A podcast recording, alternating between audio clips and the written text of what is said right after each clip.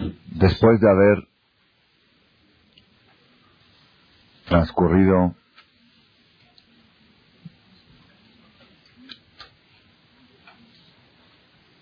las fiestas judías de Rosh Hashanah, Kippur, Simchat Torah. Hoy estamos ya a dos semanas. Esta tarde, miércoles 3 de Heshvan, 5760. ¿Cuánto de octubre? 13 de octubre del 99. Pasamos Roshaná, pasamos Kippur, nos identificamos con la circunstancia de la fiesta, le pedimos a Hashem vida, salud, parnasatová, todas las cosas buenas que uno quiere pedir. Le pedimos a Hashem, batel mealenu kol gezerot kashot veraot, que Dios elimine cualquier tipo de decretos malos, cualquier sentencia negativa.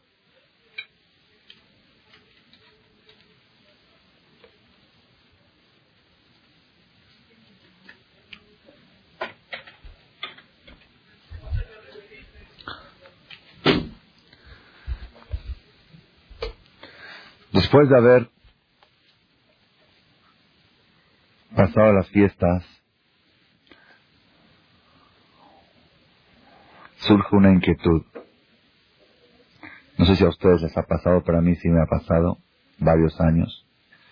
Y este año también, y con más agudeza. Dice, bueno, ciérrame la puerta y Mejía de la oficina, por favor. Decimos, bueno, ok. Ya pasó Roshaná, pasó Kippur. ¿Cómo habré salido yo de Yom Kippur? ¿Tengo alguna señal, alguna garantía? Si mi juicio salió bien o no salió bien. Esa es la primera pregunta. La segunda pregunta es, si es que en Yom Kippur salí bien, qué bueno. Pero si es que no salí bien, lo aleno. Hay muchas personas que pasan un Kippur y el otro Kippur ya no llegan. Si es que no salí bien, ¿tengo algo que hacer? ¿Puedo hacer algo? o ya es un decreto, ya está sellado, ya está sentenciado, y me tengo que resignar y aceptarlo. Esa es la inquietud más grande que surge después de las fiestas.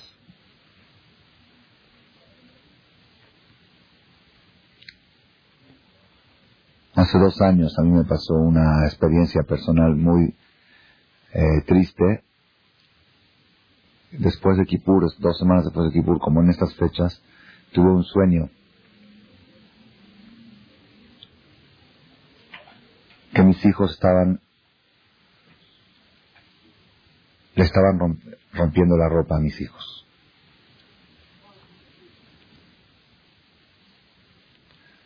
Y me traumé. Es normal, es para traumarse.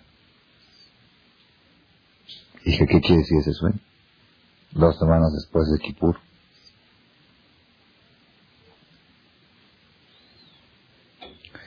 Estaba muy preocupado, muy sugestionado, ayuné, como es el lindo ayuno de sueño, pedí en Birkat Koanim.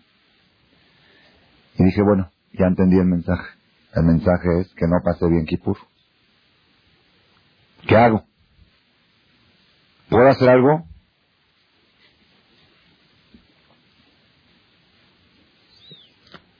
Y me encontré con esta perashá.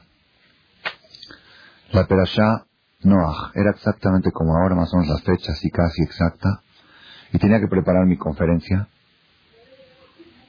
Y estaba yo muy inquieto. Y dije, Dios ilumíname y dime qué debo de hacer. Si hay algo lo que hacer, dime qué es y lo voy a hacer. Y llegué a la perashá de Noah. La de Noah la segunda perashá de la Biblia, habla de la destrucción más grande que hubo en la historia. Vamos a decir el fenómeno, si lo quieren ver así, el fenómeno natural desastroso, el desastre natural más grande de la historia, fue el diluvio. No hay ni temblores, ni huracanes, ni inundaciones que se puedan comparar a lo que fue el Mabul.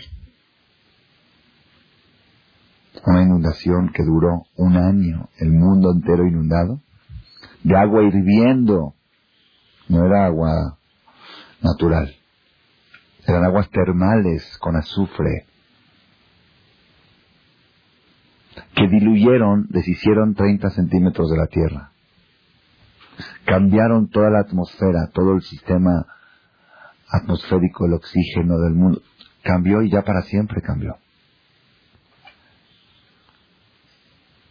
El desastre climatológico que provocó el diluvio es algo inigualable, incomparable. Vamos a decirlo en, en, lenguaje religioso, vamos a decirlo así, en lenguaje de gente creyente. Si existe un concepto de justicia divina severa, justicia severa, pues no hubo una manifestación de la mano de Dios de justicia como la que hubo en el diluvio ni en la destrucción del Betamigdash, ni el holocausto. Todas esas cosas son parciales, relativamente, son pequeñas. Estamos hablando de un mundo entero, habitado, familias enteras, comunidades enteras, un mundo entero borrado del mapa. Es quizá más que una guerra nuclear, de las que pintan en las películas de lo que sucedería si habría una guerra nuclear más. Porque en la guerra nuclear ya hay maneras como que de, de supervivencia. Nada. No quedó nada de vida. Nada. Todo lo que había borrado.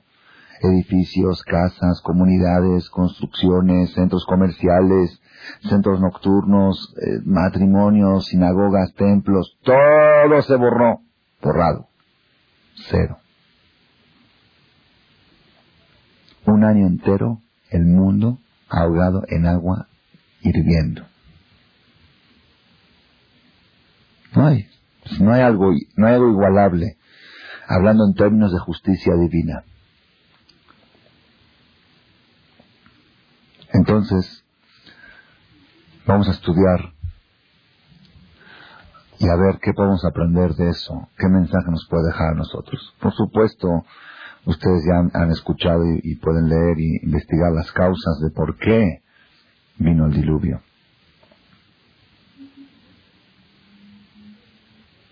Uno de los temas más duros que he descubierto este año, yo lo sabía pero nunca lo vi con tanta agudeza, es el tema de Zera Levatalá, el desperdicio del semen.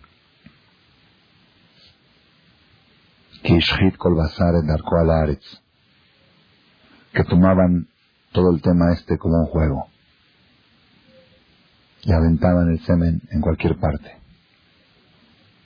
Así dice la Gemara. Con, dice con líquido caliente pecaron y con líquido caliente fueron juzgados. Ayer estaba leyendo un libro porque me llegó una pregunta del extranjero de una persona que estuvo con una mujer casada, lo aleno, y quiere hacer un ticún. ¿Y qué debe de hacer? Y no supe contestarle, dije voy a investigar y justamente me llevó a la mano un libro de Ben Ishai y Yosef Haim de Bagdad. Se llama Sefer Atikunim. ¿Qué debe hacer la persona para cada pecado que hizo? Entonces para ese pecado lo aleno se necesitan 365 ayunos seguidos consecutivos. Ayunar de día y comer de noche.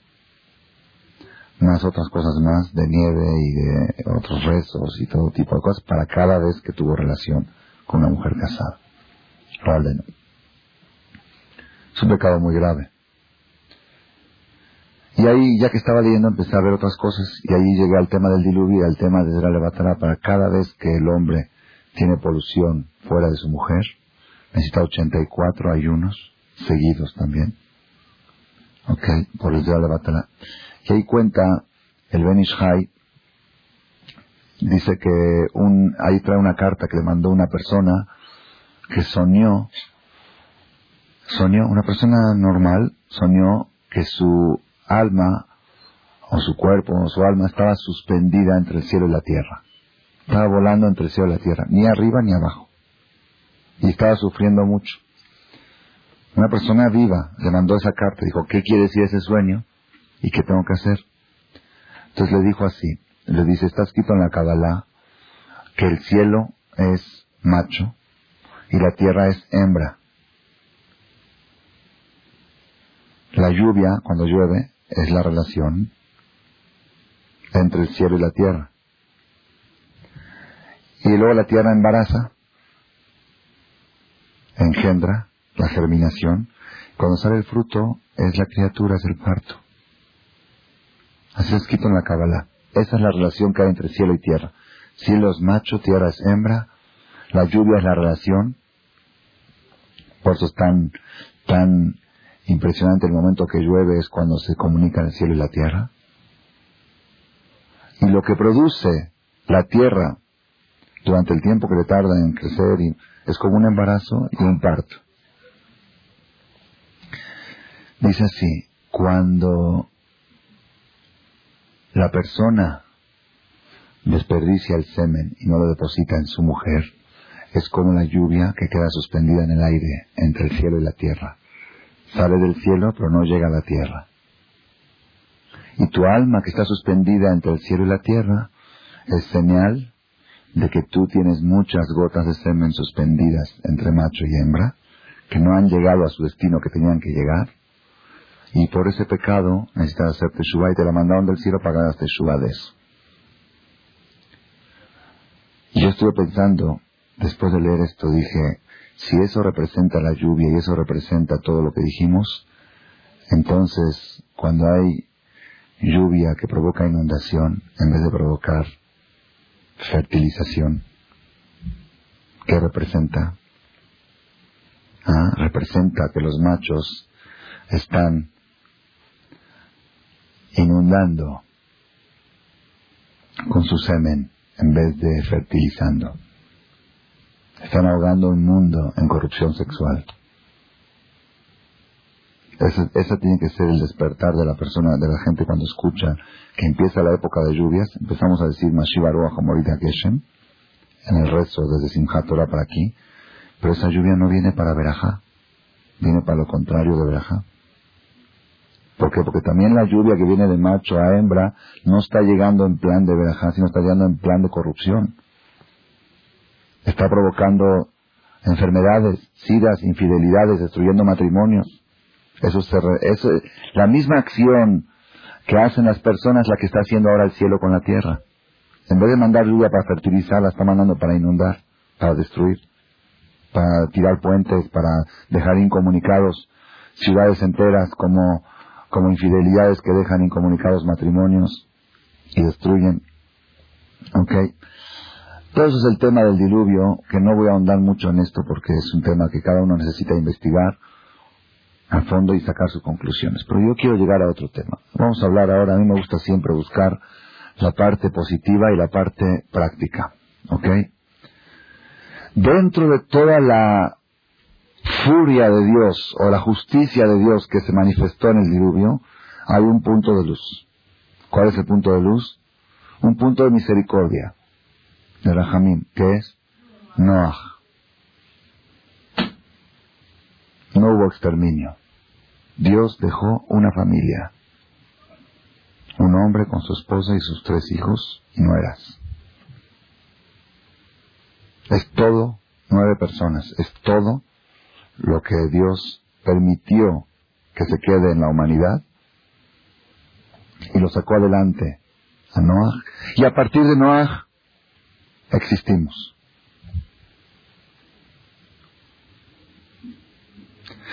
¿Qué hizo Noah?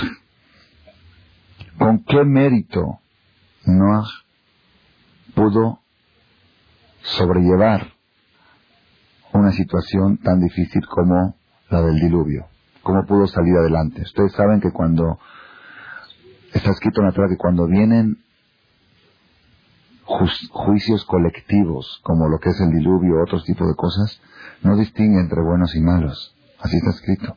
Cuando viene en masa, cuando examinan cosas particulares, cada uno es su paquetero. Cuando viene en masa, ya no distingue entre buenos y malos. Por eso los judíos tenían que poner en Egipto la sangre en la puerta, porque el ángel destructor que venía a matar a los primogénitos, podía, podía matar a los primogénitos judíos también.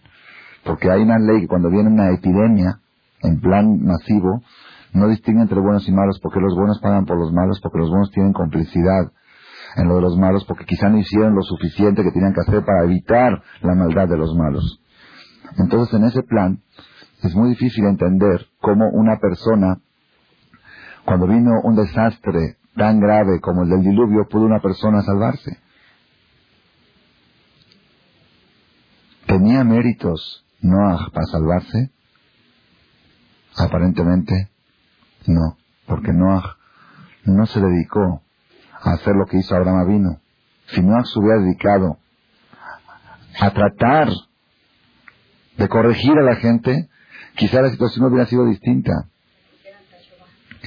Noah tenía responsabilidad de la corrupción de su generación. Entonces, ¿por qué se salvó? ¿Por qué se salvó Noah? Encontré, encontré en el Talmud una cosa impresionante. El Talmud dice así. La perashá última de Bereshit que leímos, el último versículo dice, Benoach matzachem bene Hashem. Noach cayó en gracia en los ojos de Dios. Le cayó bien a Dios. Matzachem bene Hashem. Dice el Talmud de Masejet Sanedrin algo impresionante. Lo trae en nombre de Rabbi Shimon Bar Yochai, creo, dice, dijo Rabbi Shimon Bar Yochai, Af al Noach Nigzar Gezerah. También sobre Noach fue decretada la Gezerah de exterminio. También sobre Noach. Cuando Dios decretó el exterminio del mundo, incluía a Noach. Entonces, ¿por qué se salvó? Dice el Talmud, Ela Shematachem Bene Hashem, que le cayó en gracia a los ojos de Dios. Le cayó bien a Dios. No dice. Esa es la pregunta interesante, no dice. Le cayó bien a Dios.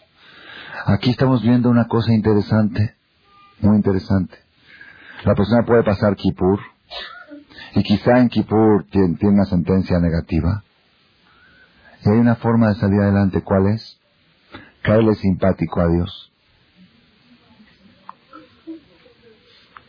Y sales adelante. Un momento.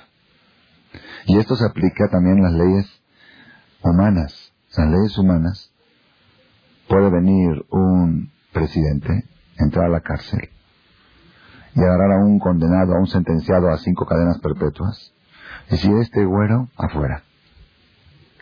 ¿Por qué? Así, me cayó simpático. Es una de, de las facultades que tiene únicamente el presidente, únicamente el rey, nadie más que él. Primero lo juzgan, tiene que haber justicia. Lo sentencian y después existe la ley de amnistía que la puede aplicar única y exclusivamente el presidente. Y sin dar explicaciones. ¿Y por qué este? Así me gustó, me gustó su cara. Afuera de la cárcel. El rey del mundo, Dios, igual pasando Kippur, puede decir, a ver, este está sentenciado, ok, afuera, libre. ¿Por qué? ¿Así? ¿Porque me cayó bien? El Talmud lo dice. También Noah estaba sentenciado a ser destruido en el diluvio. Ya estaba decretado en su expediente. No merecía salvarse. Porque no hizo lo suficiente para evitar la corrupción de su generación. En el juicio, Noah estaba sentenciado a ser destruido él y su familia. Entonces, ¿por qué se salvó? Porque le cayó en gracia a los ojos de Hashem. Eso es muy curioso. Entonces yo dije, si pasé Kippur y lo pasé mal, como, como aparentemente me, me mostraron en el sueño, tengo una solución. buscar caerle en gracia a Dios. Si logro eso, con sentencia y con cárcel y con el juicio y con todo y con Kipur y con todo negativo, con todo en contra, ¿le caíste bien a Dios? Libre. Voy a hacer lo que hizo Noah. Voy a tratar de hacer lo que hizo Noah. Y ahora empecé a buscar cómo hizo Noah para caerle en gracia a Dios. Y lo encontré en el Zohar, en la fuente máxima de la Kabbalah escrita por Rabbi Shimon Bar. Dice, de Noach matzahem bene Hashem, y Noach encontró simpatía en los ojos de Dios. La palabra Noach significa calma, tranquilidad. Noach. Lo contrario de lo que hacemos cuando mandamos a, los niños a la escuela. Lo contrario de lo que hacemos cuando los recibimos a los niños de la escuela. Ya come, ya guarda tu mochila. ¿eh? Lo contrario de eso es Noah. Noah. Noah. Calmado. No hay tensión, no hay gritos, no hay nervios, no hay corajes contra nadie.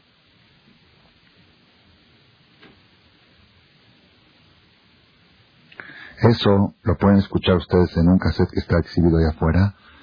Lo dijimos el año pasado. El secreto trascendental de Noah, algo así creo que se llama. El que quiera escucharlo, que lo escuche, porque ahí lo explicamos con amplitud. La fuerza que tiene. No hay algo que rechaza la simpatía de la persona ante Dios, como los corajes, los enojos, los gritos, el tono alto, el volumen que uno habla. Y no hay algo que hace quedar simpático a la persona ante el Creador, como Noah. Una persona que es Noah, una persona calmada, fácil, flexible. Esa es una receta.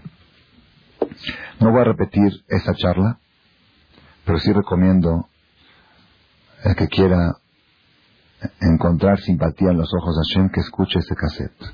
El secreto de Noah. Y si no es suficiente ese cassette, que escuchen otro que ya me hablaron de varios países del mundo para recomendarlo. La receta mágica del Ramban, así se llama. ¿Ok?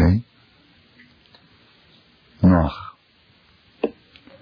Hoy me quiero detener en algo que no lo hemos abordado en otros años, a partir de Noah. ¿Ok?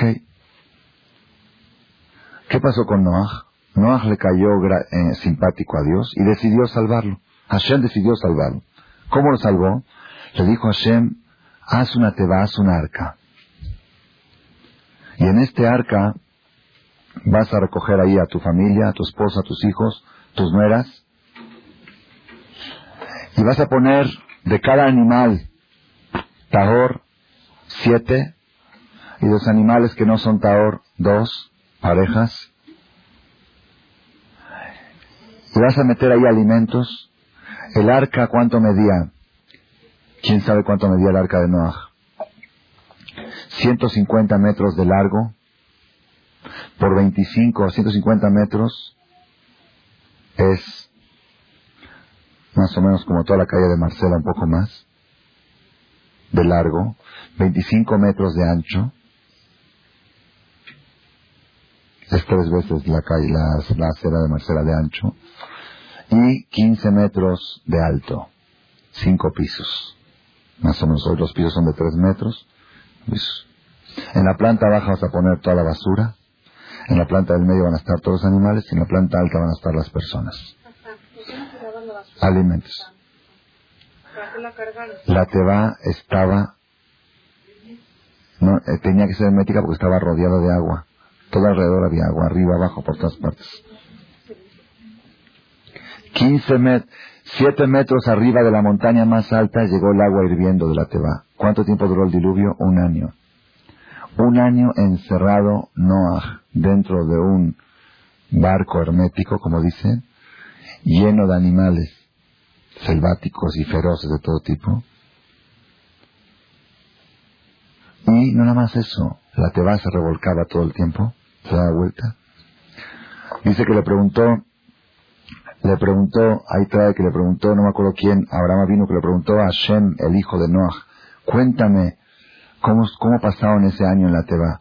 Y le dijo Shem, el hijo de Noah, Zar Gadola la Teba, un sufrimiento muy grande tuvimos en la Teba. Era condiciones invivibles, no se podía vivir en la Teba. ¿Por qué? Dice, cada animal tiene un horario para comer. Y cada animal tiene su especialidad, que es lo que le gusta comer. Dice, y cada uno con sus gritos, con sus rugidos. Y la, la cuenta que un día se le atrasó Noah en la comida del león y lo mordió, lo dejó cojo. La Ishar Ah Noah. Dice, no dormíamos de noche, así dijo, ni de noche ni de día. Hay animales que comen a las 3 de la mañana, otros a las 2 de la mañana, otros a las 4, y, y hay una que sacarle la leche a la vaca, que esto, su... Dice, era un trabajo, un trabajo de locos. Ramban Nachmanides dice que es imposible de manera natural que una persona pueda sobrevivir un año en las condiciones que sobrevivió Noah. Otra cosa más dice Ramban, ¿cómo cabían en la Teba todos los animales del mundo? Si hubiera hecho una Teba diez veces más grande del tamaño especificado, tampoco cabía. Y más que había animales gigantescos. Eran más grandes que los de hoy. ¿Cómo puede ser que cupo? No cabían. Dice Ramban, a fuerzas es un milagro. Fue milagro. El hecho de que cupieron los animales dentro de la Teba. Y el hecho de que Noah pudo sobrevivir un año en esas condiciones climatológicas. ¿Cómo respiraban? Dentro del mar puede respirar una persona, tenían oxígeno. ¿Qué tenían? Todo fue milagro. La pregunta es, si Dios quiere salvar a Noah para dejar, porque Noah le cayó en gracia a Dios y Dios quiere que de Noah venga toda la humanidad, ¿para qué lo tiene que hacer sufrir tanto? Que haga, y de todos modos está haciendo milagro Dios. Dios que haga un milagro que diga abra cadabra o no sé qué algo, que lo ponga no en el aire, en el espacio, en alguna parte, en la luna, ¿ok? O hay una versión que dice que en Eres Israel no hubo diluvio. Que lo ponga en Eres Israel a Noah y a sus hijos, con los animales que quiere Dios dejar. Y Shalom al Israel. ¿Para qué tiene que sufrir tanto Noah? ¿Para qué tiene que sufrir tanto Noah? Ah, dice aquí la tía estrella para merecer. Entonces quiere que para merecer se necesita sufrir. No. ¿Cómo? Expiar. Puede ser una explicación. Pero encontramos otra explicación en el Ramban mismo. Ramban Nachmanides dice, ¿sabes por qué motivo Dios le hizo a Noah que haga una teba, estar 220 años en construirla y un año estar dentro de la teba, dice Ramban, porque la única forma que tenía Noah para poder frenar la justicia de Dios y que no le llegue la epidemia y no muera junto con todos, la única forma es haciendo un mérito constante. ¿Cuál mérito? Gesed. Gesed. Gesed quiere decir dedicarse a ayudar. Gesed quiere decir ayudar, escuchen bien, a alguien que no sabe decir gracias. Los animales. No hay relación social ahí. No hay que quiero quedar bien, que quedar bien. Diario le daba de comer al león. Un día se atrasó y le mordió. Oye, así se agradece. Así te portas con el que te, te mantuvo vivo durante un año. Los animales no saben agradecer. El animal sabe, tiene hambre, muerde. A estos hazle gesed. A estos que nunca van a saber decirte gracias. Y con eso demuestras que tu gesed no es business. Porque el gesed que hacemos nosotros generalmente es a cambio de algo. A cambio de las placas, a cambio de los aplausos, a cambio del reconocimiento. Medallas o medallas físicas o medallas mentales, sociales que la gente dice, ya viste qué buena, ya viste cómo ayuda, ya viste cómo hace. Eso es business, eso no es Gesed. Gesed es dar por dar por dar sin recibir nada a cambio. La única manera que podía Noah mantenerse vivo durante un año cuando había una furia, una, una justicia divina tan fuerte, ¿cómo podía ahora hacer que la justicia no le llegue? Dando, dando todo el tiempo, destruyendo su ego. Yo no existo, no hay privacidad, no hay horarios. No hay horarios. A la una de la mañana, si quería él convivir con su familia, de repente quería sentarse a cenar, ok, de repente, ay, es que hay que darle de comer a este. Pum, deja la cena a la mitad y va a atender. No hay privacidad. Es dar y dar y dar. No existe el yo, no existe el ego. Eso es lo único que lo mantuvo a Noah vivo por un año. Si aquí estamos aprendiendo, escuchen bien cómo funciona esto. Cuando una persona tiene una sentencia negativa como la que tenía Noah, que tenía decretada la muerte, como dice el Talmud, igual que toda la generación, primero que todo, tiene que caerle en gracia a Dios. De Noah en Pero ya que le cayó en gracia a Dios, ahora Dios le tiene que dar la estrategia y el arma para poder, para poder frenar la justicia. No es suficiente, ya le cayó en gracia. Ok, le cayó en gracia. Eso hace que Dios le permita tener armas para poder defenderse. ¿Qué arma le dio Dios para defenderse? Gesed, la ayuda al prójimo. Y esto está escrito en el Zohar Kadosh, fuente de la Kabbalah. Dice, cuando una persona tiene una sentencia negativa, lo aleno decretada, si Dios la quiere a esta persona, así dice el Zohar, si Dios la quiere, y si esta persona le cae bien en los ojos,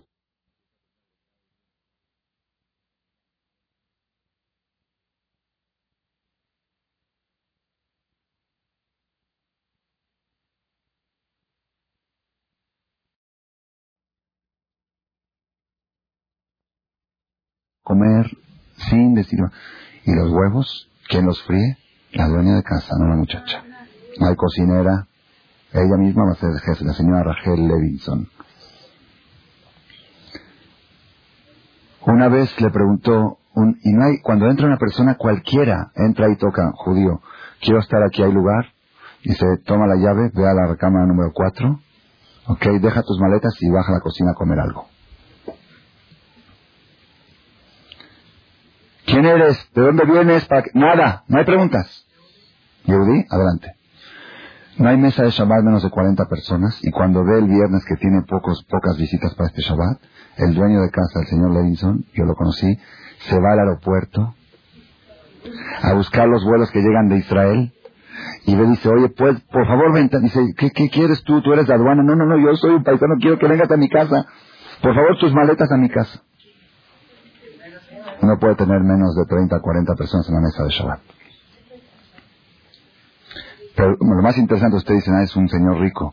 Él empezó a hacer Gesed cuando tenía un departamento de dos recámaras, dos ambientes. En uno dormía él, él nosotros, otra persona, Levinson se llama. Dormía él en una recámara y la otra era para Orjim. En la semana de su Sheva Berajot ya tuvo Orjim. En la semana que se casó, él declaró que él quiere que su casa sea una casa de Orjim. En la semana de los siete Berajot, de luna de miel, y como dice el Berajot, ya tenía Orjim en su casa cuando tenía dos recámaras y no tenía dinero y llegó un oreja, no tenía lo que darle de comer, se fue al mercado, lo único que pudo comprar es un pescado para hacerle al oreja.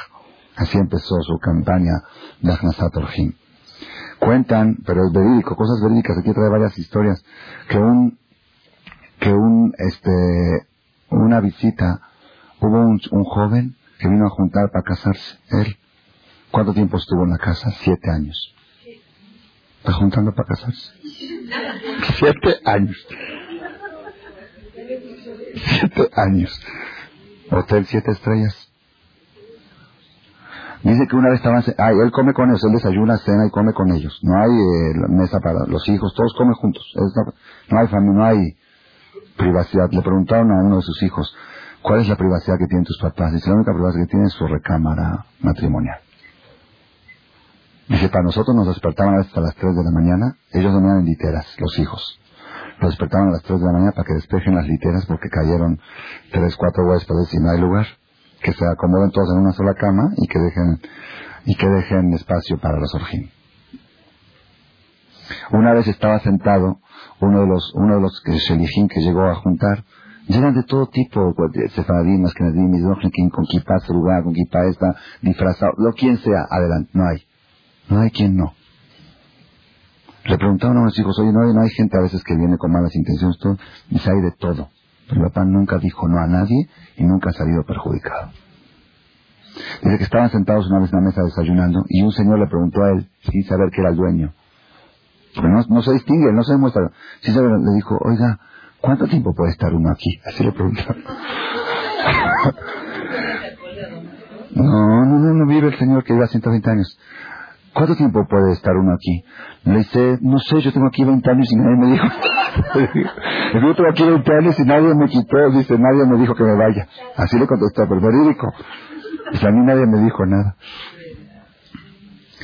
Le preguntaron a uno, le preguntaron a uno de sus, yo conocí esa casa, preguntaron a uno de sus hijos, 13 hijos, le dijeron, oye, todo ese balagán que había en la casa no hacía que ustedes no puedan tener relación con sus padres, no puedan comunicación y todo. Dice, sinceramente, créemelo que no.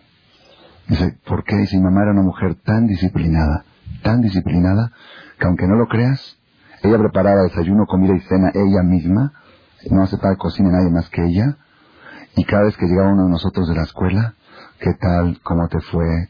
¿Qué trabajo hiciste? Le dedicaba uno o dos minutos como si fuera que no hay nadie en el mundo más que él. Dice, y para que sepan, aunque no lo crean, mi papá y mi mamá toda su vida hicieron siesta de dos horas en el día. Dormían dos horas en el día. Se eran muy disciplinados. Horario de desayuno, horario de comida, horario de y todo el día la cocina abierta por si alguien llegó tarde, se hace su huevo frito. Ahí tiene todo, microondas. Una mañana, cuenta que la mamá perdón, antes de que se vaya el huésped, que se retire, ya se va de viaje, se regresa a su casa, a su lunch. Este dar a Derech es obligación. Baña, no se vaya a ir a algún orea sin llevar su, su, Y a veces la mamá no alcanza a hacerlo, lo hacen los hijos. Ya no se puede ir a un orea de la casa sin llevarse su lunch. Una vez la mamá a las 8 de la mañana tenía una operación delicada, la señora, cosas de mujeres o algo así delicada, y un, un oreaj se iba a ir a las 4 de la mañana, se levantó la mamá a las 4 de la mañana para prepararle su lunch y entregarse. Le dijeron, mamá, pero tú te vas a operar al ratito. Dice, ¿qué culpa tiene el oreaj que yo me voy a ir a operar? Personalmente. Eso existe hoy en día, no es leyenda. Existe. Que quiera viajar cualquiera de ustedes algún día a Londres y llegue con su familia, le deja, lo dejan. No hay. No te preguntan, no te hacen preguntas para qué vienes. Vienes para pasear, para lo que quieras. Aquí está abierto las 24 horas del día. Y le preguntaron a uno de sus hijos, aquí creo que está la foto de uno de sus hijos, dijeron, ¿cómo le haces, cómo le haces este... Dice, ¿no sentían ustedes así feo, tanta gente en la casa? Dice, al contrario, dice, nunca teníamos miedo.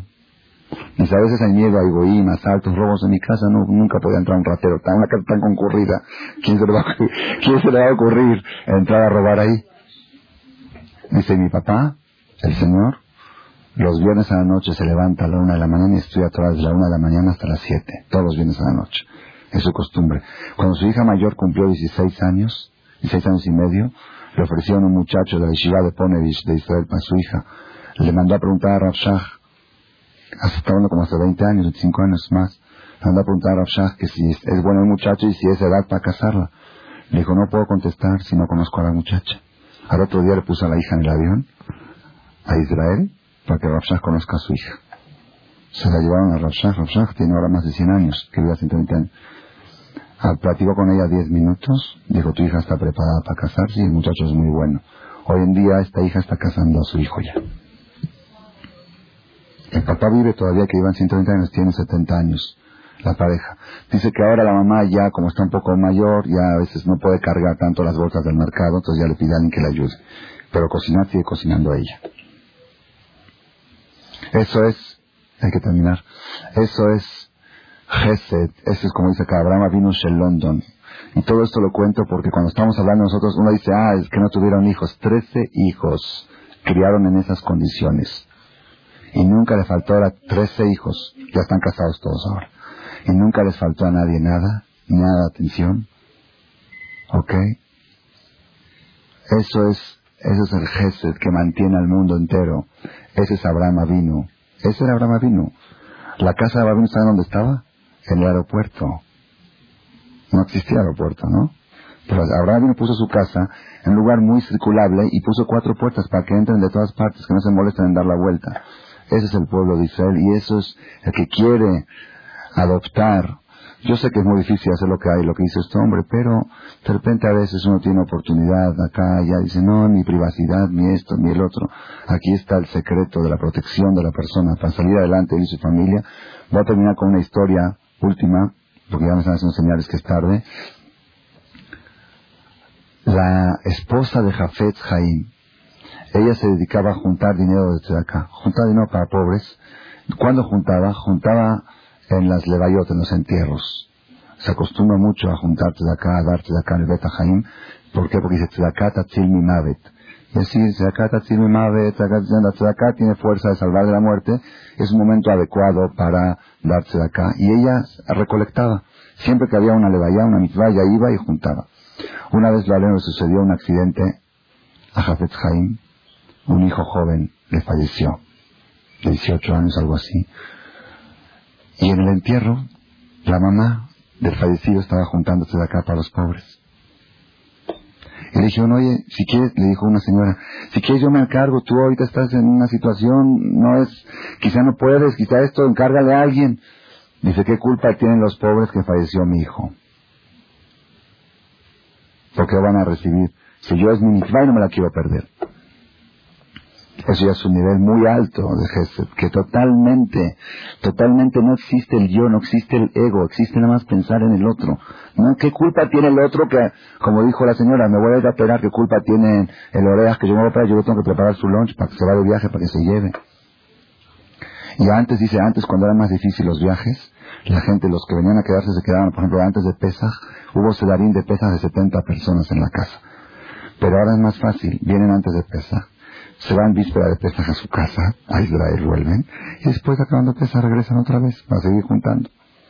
Todo pura gente, la mayoría son gente que viene, ellos hicieron la cuenta que cada, cada shalías que viene a juntarse de acá a Londres, ellos le dan mil dólares. En el hospedaje que le dan, el hotel y el servicio, aunque no le den dinero, dinero, le, ayudan a, y aparte la comodidad y la sonrisa que le dan a cada uno, y la, la comodidad que siente, es algo, algo, yo me acuerdo, yo, yo no podía creerlo cuando estuve ahí, tenía yo 14 años, el desayuno que yo desayuné ahí, en mi vida lo desayuné. En el mejor, en el bamisma mejor que he visto aquí en México, no vi la mesa que pusieron en ese desayuno. Y así todas las mañanas. Y al mediodía cuando llegó la hora de la comida, era medio pollo por persona así la pata, medio pollo así en el plato. No, no, no, es que cada uno de los chavos, nunca en mi vida comí tanto pollo.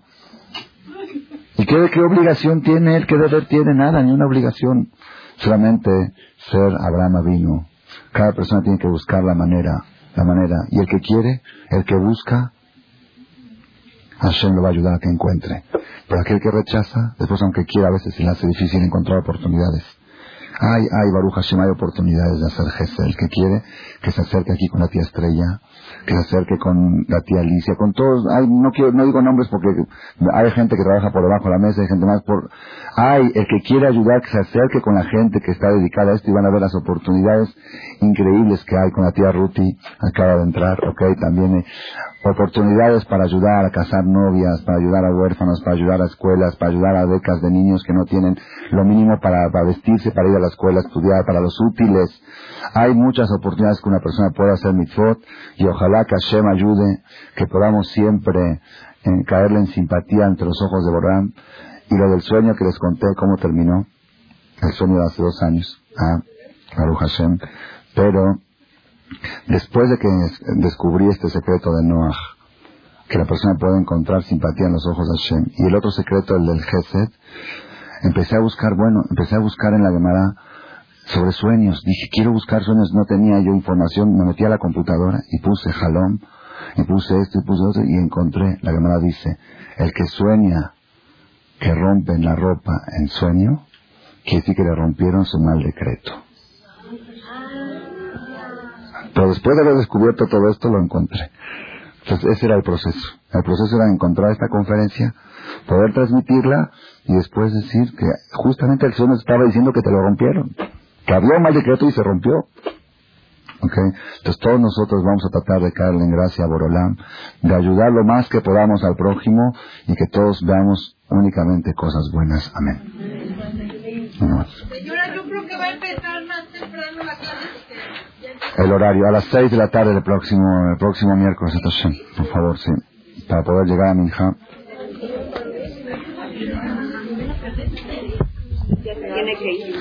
Sí, es que no dije Minja, se me va la hora.